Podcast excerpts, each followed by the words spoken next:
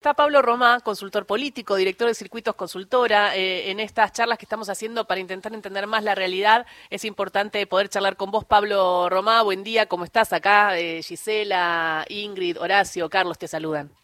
¿Qué tal? ¿Cómo le va? Buen día. Muy bien. Bien, eh, ¿qué decían las encuestas de Circuitos Consultora y cómo, y cómo fue respecto al resultado del balotaje? Ya, nosotros teníamos que Sergio Massa estaba alrededor de 42, 43 puntos y, y Milei ahí cercano, en algunas muestras un poquito más arriba, un poquito más abajo, pero evidentemente todo el, votante de Patricia Burch y el Diez que, que aparecía como, como indefinido, bueno, se volcó a, a Javier Milei, eso, es así. El, el, antikirchnerismo, ¿no? Del peronista que vota a Schiaretti, porque eh, Massa claramente no era kirchnerista, pero sin embargo no se pudo despegar de la figura de Cristina, ¿pensás? ¿O cuál es tu análisis? No, no, me parece que, que eso va, va más allá de la figura de Cristina Fernández de Kirchner. Creo que, que Javier Milei, después del acuerdo con, con Mauricio Macri, bueno, trabajó mejor la idea de, de bueno, esto, ¿no? El, kirchnerismo, los corruptos, la mafia. Por eso, ¿no pensás eh, que es un voto antiperonista, antikirchnerista también? Sí, sí, sí, pero pero digo que no no necesariamente ligado a Cristina Fernández de Kirchner. No, más, eh, sino más, más, general. Más en general, como, como una representación política, esto que, que Milei dice, bueno, se termina una forma de hacer política que, que la representa el peronismo, el kirchnerismo quizás, con sus distintas variantes o diferencias, pero, pero me parece que, que está puesto ahí y un sector amplio del electorado opositor entendió que, que era necesario un, cambio, digamos, ¿no? Y, y, quizás, bueno, en las encuestas eso aparecía más como indefinido. Nosotros sabíamos que eso podía suceder, que, que el voto en blanco o el ninguno no, no iba a tener los porcentajes que, que aparecían en las encuestas. Eh, y, y, bueno, cuando uno miraba el perfil de, de esos de esos bueno, entrevistados, claramente no sí, Al final, al final eh, Javier Milei decía en un momento, sí, el padrón si los argentinos y argentinas votaron un 54% a la derecha, hablando de derecha y ultraderecha, ¿no? Porque si sumabas los 30 de Milley con los 24 de Patricia Bullrich, eso te daba. Lo que nosotros pensábamos es que quizás algún voto radical, algún voto de la coalición cívica, algún voto iba a ir en contra de el, candidato que se manifestaba tan antiderecho y tan antidemocracia en sus, en sus, en sus manifestaciones públicas. Sin embargo, no hubo ese voto blanco y, y finalmente se terminó votando, ¿no? A, eh, eh, se, se eh, ¿Y cuánto tuvo que ver el acuerdo con Macri? Porque siento como que a medida que pasaban los días, el, que al principio dijo, no, yo no lo puedo votar, lo voto en blanco, a medida que pasaban los días iba convenciendo más de que quizás lo votaba. Sí, yo creo que, que fue determinante ese, ese acuerdo. Creo que la idea de, de Macri apareciendo como el garante de, Javier Milei tranquilizó también a mucha gente y eso hizo que, se vuelque mayoritariamente el votante de, Juntos y, el de Schiaretti a, Javier Milei hizo sobre todo pensando la, la, elección que hizo Milei en, el interior del país en algunas provincias con volúmenes muy importantes y también en la provincia de Buenos Aires, digamos, ¿no? Porque Sergio Massa sostuvo el triunfo en la provincia, fundamentalmente en, en la tercera sección, después en el interior y en la primera, bueno, Milei hizo una, una gran elección, entonces creo que, que también no, no solamente en términos de, de volumen electoral o de porcentaje, sino también en distribución territorial, con lo cual le da un, le da un respaldo muy, muy importante en términos de, de del, del apoyo electoral, digamos, ¿no? Y creo que, que en ese sentido Mauricio Macri jugó un rol, un rol central, creo que después de no haber podido reelegir, de, bueno, de, de, la derrota de Patricia Bush en la general, bueno, vuelve con, con un apoyo muy importante a Javier Milei y hoy está en la discusión del poder político en la Argentina, ¿no? Ahora viene la parte, ¿cómo estás Pablo Horacio Marmurek? Eh, te saluda. A partir de esto, de cómo se va a configurar el gobierno de Javier Milei, en términos de que siempre se dijo que le faltaba un, un poco de aparato. Ahora, eh, para hacer algo de análisis y no pensar en, el análisis a, futuro, eh, la gente, el, votante, tiene un, digamos, una decisión entre lo que es la política de cercanía y la política nacional, entendiendo que hay intendentes y gobernadores eh, que nada tienen que ver con Javier Milei.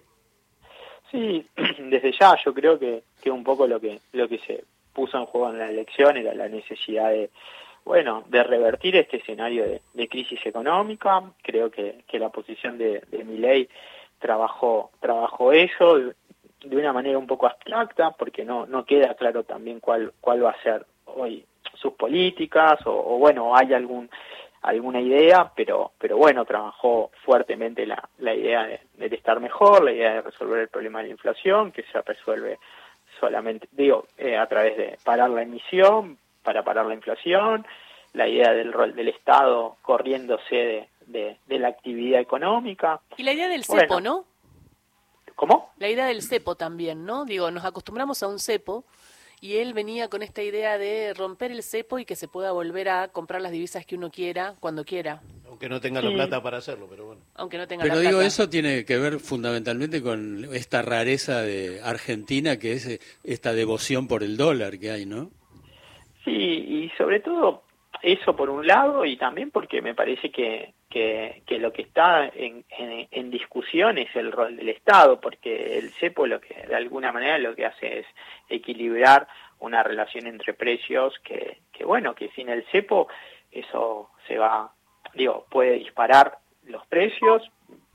En, la discusión sobre las naftas, mi, mi ley planteó que, que el precio de las naftas estaba pisado, que estaba muy retrasado, eso implicaría un aumento del precio de las naftas y eso implicaría un aumento del precio general, digamos, ¿no? Sí, no, y no quiero ni pensarlo porque pienso en eso eh, y pienso también en los sueldos y pienso cómo será que cómo será el futuro, ¿no? Digo, ese es el desafío. Eh, nos informamos juntos, tenés eh, cuatro minutitos para escuchar el informativo y después charlamos dos preguntas más.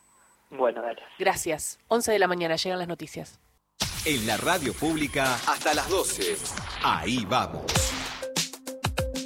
escucho en la radio pública y me pongo mal. Eh, estamos parte del juego de la democracia. Puede pasar como puede que no pase. Estamos en, contacto con Pablo Romá, consultor político, director de Circuitos Consultora. Bueno, el día después del balotaje, en una mañana de feriado, un poco intentando reflexionar, escuchábamos Pablo lo que decías de esta necesidad de subir las naftas, que los precios están atrasados, pisados, que hay un Estado que arregla el precio. Y recién hablábamos, mientras estaba el informativo también, en cómo se generó este consenso en el cual argentinos y argentinas saben que quizás la van a pasar mal porque va a aumentar todo, pero igual es necesario porque después van a estar mejor, como si se hubiera generado un consenso del ajuste. No sé qué pensás.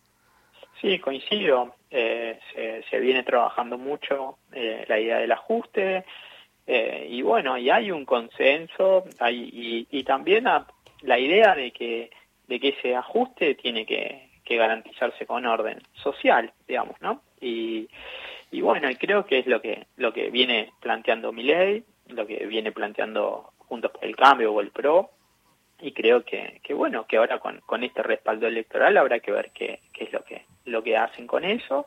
Yo creo que, que bueno, que es una situación compleja, habrá que ver qué, qué es lo que sucede, pero bueno, también es cierto que, que me parece que un sector del electorado entendió que más allá de eso, eh, bueno, es necesario ese cambio. Bueno, habrá que ver cómo, cómo se resuelve, habrá que ver cómo, cómo se plantea y, qué consecuencias tiene. Yo creo que, que un poco lo que decíamos en la previa, la idea de, de la dolarización de mi ley, lo que, lo que implicaba era una devaluación y una devaluación implica una, una apropiación regresiva de los ingresos. Digamos, la inflación también lo es, que también es parte de la crisis que, que tuvo que, enfrentar la campaña de Sergio Massa, con lo cual también le costó, digamos, ¿no? Eh, dialogar con, con, un sector del electorado. Entonces, me parece que, que eso está planteado.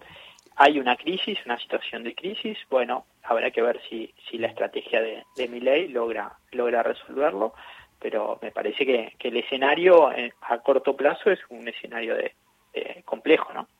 Eh, buen día, Roma.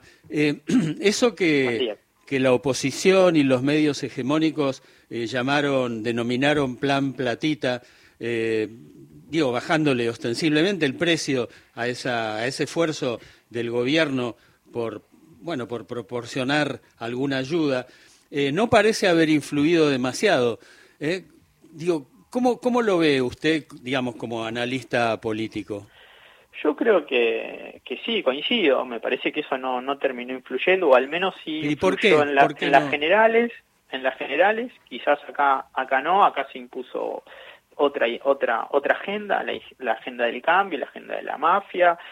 Eh, me parece que, que esas medidas yo las entendía más bien en vez de no como plan platita, porque, porque esas medidas vinieron después de, la renegociación con el Fondo Monetario Internacional y, uno podría decir que tampoco quizás fue, no fueron lo, lo suficiente como para resolver el, problema de los ingresos en Argentina, pero, pero sí buscaba equilibrar, digamos, ¿no? esta relación tan asimétrica de ingresos en Argentina.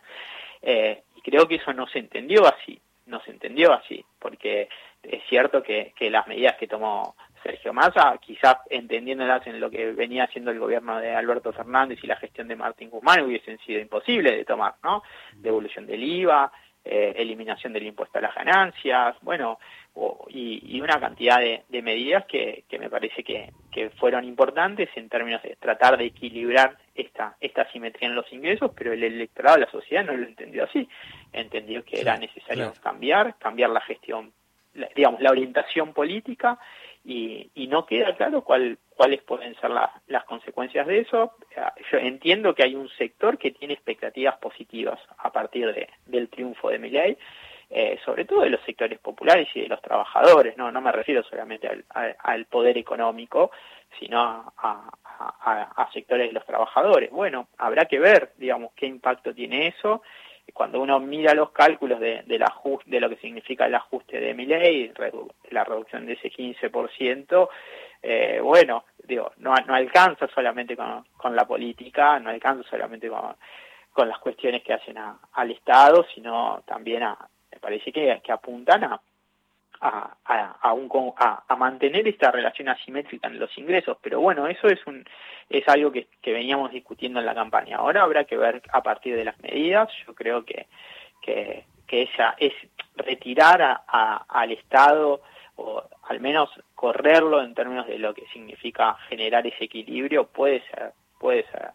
generar algún tipo de tensión y habrá que ver cómo, cómo el electorado lo, o la sociedad, digamos, ¿no? Lo, lo, recibe, pero, pero bueno, también creo que es un poco pronto, habrá que ver qué, es lo que pasa en estos días.